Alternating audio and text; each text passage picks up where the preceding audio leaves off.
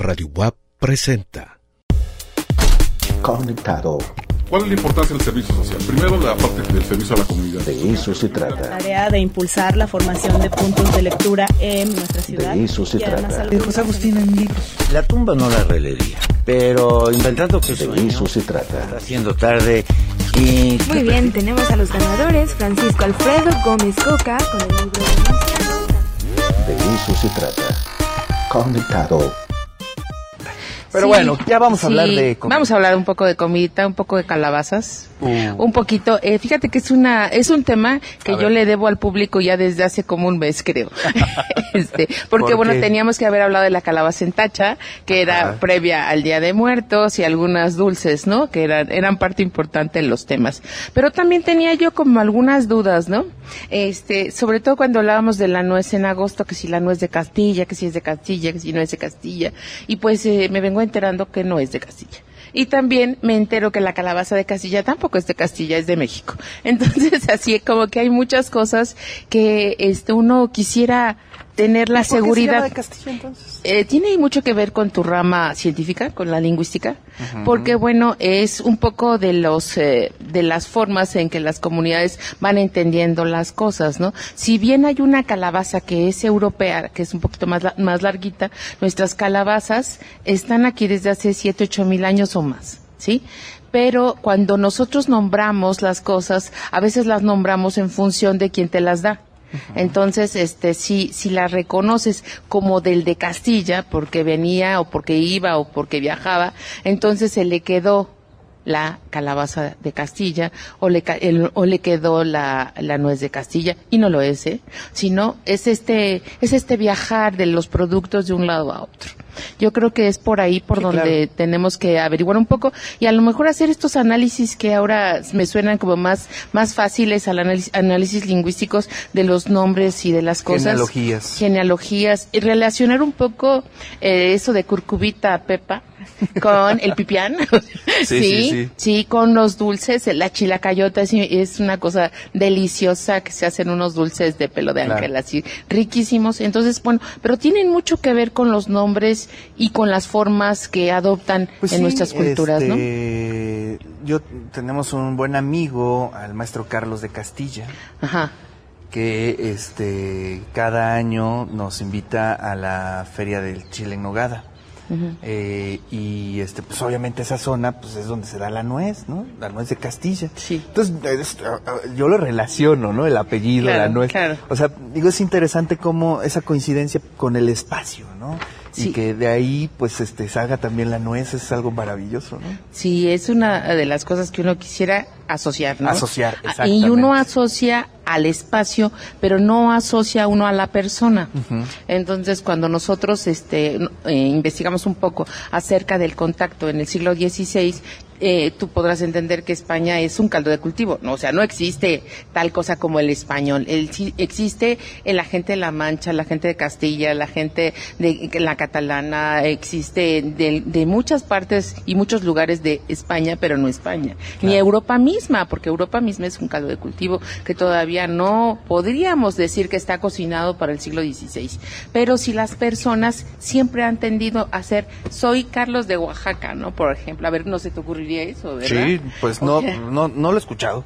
Pues no, pero podría ser así, ¿no? Puede ser, o de la familia. Entonces, a veces estamos asociando el nombre de la cosa con el lugar, pero a veces con la persona. Y entonces, cuando estamos asociando así, la calabaza de Castilla es mexicana. O sea, en estos viajes que van y vienen, como el pavo, ¿no? Que de alguna manera, pues mandamos guajolote, pasa por algunos lugares, se vuelve turkey, y en una El de esas pavo real, ¿no? Entonces, ahí tenemos pavo, ¿no? Claro. Ese es, ese es de los encantos Qué de cosa la- tan más la- rara. qué cosa, qué cosa, somos los humanos porque O la misma semita, ¿no? No, pues la semita, encontré una fotografía de casi principios de siglos de las semitas, a, semitas, no me acuerdo cómo se llama, el lugar de la señora, ahorita estaba recordando esa fotografía, muy, muy vieja, muy, muy- es blanco y negro, una fotografía impresionante del mercado de la Victoria Claro. que de alguna Se vez supone que ahí es el origen, bueno ¿no? yo asocio que ahí es el origen y pues recordaba y buscaba las asociaciones, ¿no? ¿Y por qué ahí? Pues porque la fotografía está en tu mente, entonces de alguna manera eso se queda. Claro. se queda ahí. Entonces empiezas por asociación a observar cómo está el entorno, ¿no? Y empiezas a nombrar desde el espacio, a lo mejor, o desde es. las personas, ¿no? Oye, pues a ver, ¿qué onda con las calabazas? Bueno, aquí eh, ahorita vamos a hablar algunas, voy a sacar mi- mis mis este mis apuntes la verdad es que es bien difícil eh, tener toda la a lo mejor uno puede dar hablar de la calabacita y el pipián, hablar de la calabacita y los dulces, por eso decía yo que entre lo dulce y lo salado, pero justo cuando comenzaba a hacer el programa, decía, quiero hablar de calabazas, pero qué decir de las calabazas, ¿no? Y un- entre ellas, pues me inquietaba mucho el origen de la calabaza, como te digo, y empecé a buscar algunas cosas. Encuentro, este, digamos, muchos tipos de calabazas que tú no te imaginas que son curcubitas, o sea, que son de la misma familia. Por ejemplo, tú no imaginas que sea de la misma familia el pepino, ¿no? O la sandía, o el melón, o es, y todas son de la misma familia. Claro. Entonces, e- esas, esas cosas están como que en mi mente de, en la cuestión de la alimentación y el cómo nos hacen bien o, o mal, ¿no? Bueno, pero entonces me doy cuenta de que la parte dulce como que está más de aquel lado europeo, lo rico como la sandía, el melón, el pepino, y acá nos quedaron las calabazas grandes, ¿no? Las calabazas duras, las calabazas de colores, las calabazas como la curcubita, como la pepa, como la, la propia de Castilla, que de alguna manera son nuestras calabazas desde hace, te digo, más o menos unos 7, 8 mil años, ¿no? Claro. Oye, ¿cómo te gustan más las calabazas? a mí me gustan mucho co- con rajitas y elotes. Órale. Sí, eso es, A mí me eh, gusta mucho con costilla. No, pues. Eh, Bueno, yo ahorita estoy recomendando mucho la calabaza y no importa con qué te la comas, ¿no? Pero Sí, sí, la verdad es que- crudita o no. Lo que sí es que no se- eh, las calabacitas entre más tiernas más ricas, ¿no? Pues ya lo decía la película, ¿no? Las calabacitas, Calabacitas tiernas, pues, cómo por no. supuesto, sí. O te doy calabazas, eso también. Bueno, eso es otra cosa, Es pero bueno. otra cosa. Entonces empezamos a buscar algunas canciones, cosas sobre las calabazas. Y fíjate que encontré un baile que ahorita estoy recordando, que es el calabaceado, ¿no? Ajá, sí es cierto. Sí, y también encontré una noticia en mi propia tesis de licenciatura eh, sobre las noches de calabazas que se, que se daban en el centro histórico, en el Zócalo de la Ciudad de México. Entonces dices, bueno, es que el calabacear, el dar, el voltear, el, el- tiene que ver con la cocina, Claro. tiene que ver con el mover, tiene que ver con el dulce y tiene que ver con, sobre todo, con estos, estas posibilidades que tiene la propia calabaza, ¿no? Claro. Yo creo que eso es de nuestros gustos más profundos, que después yo no sé por qué este, viajan a otros lugares y nos vuelven calabacitas para, para el Halloween y no son nuestras calabacitas del calabaceado, porque justamente los bailes de las calabazas se daban en octubre. ¿Y de dónde es el En baile ese? México. ¿Pero de dónde? Eh, Bueno, ¿De español, ¿eh? O sea, acuérdate que... ¿El calabaceado? Sí, en el siglo XIX teníamos como problemas interesantes con las diversiones públicas. Sí, nuestras diversiones nocturnas estaban muy limitadas. Entonces, este, Bueno, las permitidas. Sí. bueno, no te hablo de la Casa de la Luz Roja, ni de las puertitas y este, de Porque bueno, yo he leído cosas del siglo eh, XIX sí, que he dicho, Ay. caray, no era tan malo el siglo XIX. No, ¿eh? claro que no. O sea, había las puertitas donde No, tú pues podías observar de la mitad para arriba y este y bueno y podías entrar, ¿no? Sí, sí, sí. Sí, había la Casa de la Luz Roja, la propia del, me acuerdo del libro de Los Pasos de López, ¿no? Claro. Por ahí hay buenas historias este, que se la pasaban bien eh, la gente del Pariam y todo eso también. Sí. Se hacían buenas pachangas ahí. Yo creo que en, en varias plazas, este, bueno, por eso tenemos los paseos, ¿no? Aquí tenemos, Claro. aquí tenemos por lo menos el de San Francisco y el paseo de, ay, se me olvidó, el que está en la 11. ¿Paseo Bravo? El, ga- Paseo Bravo. el que está donde está el gallo, te iba a decir. Es uno de los referentes de uno. Pero allá en México está el paseo de las cadenas y el paseo, son los paseos de luna.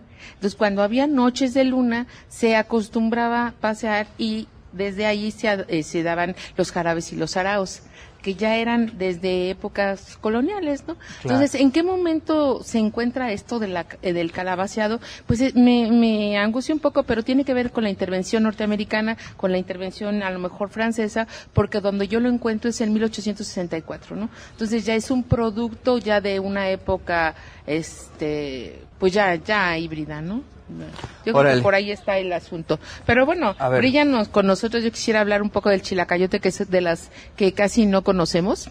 Es una calabaza grande de cáscara dura que podemos mezclar fácilmente con azúcar Er, bueno, acuérdense que siempre tenemos que tener agua hirviendo, en esta agua hirviendo mezclar el azúcar de manera limitada, no los medios kilos de antes, sino un poquito menos, y ahí soltar cuando está hirviendo la calabaza y empezar a, a batir, ¿no? Para poder tener un dulce de calabaza, de lo más sencillo que pueda hacer. Ya si le puedes eh, meter complicaciones, pues le metes un poquito de jugo de limón, un poquito en lugar de azúcar piloncillo, canela, y sigues teniendo una serie de alimentos sanos que pueden ser muy gustosos para los niños, ¿no? Claro. Eso- Oye, ¿qué tanto mucho. se consume la calabaza? Eh, ¿Ya no se consume? ¿Se En, consume en? México se consume muchísimo. De hecho, hay la, la calabaza pepa que nosotros nos comemos todo. Flores, se hacen incluso la sopa de guías, se utiliza la calabaza en todas sus posibilidades, ya sea para guisado o para dulce, y se utiliza la, la pepita, ¿no?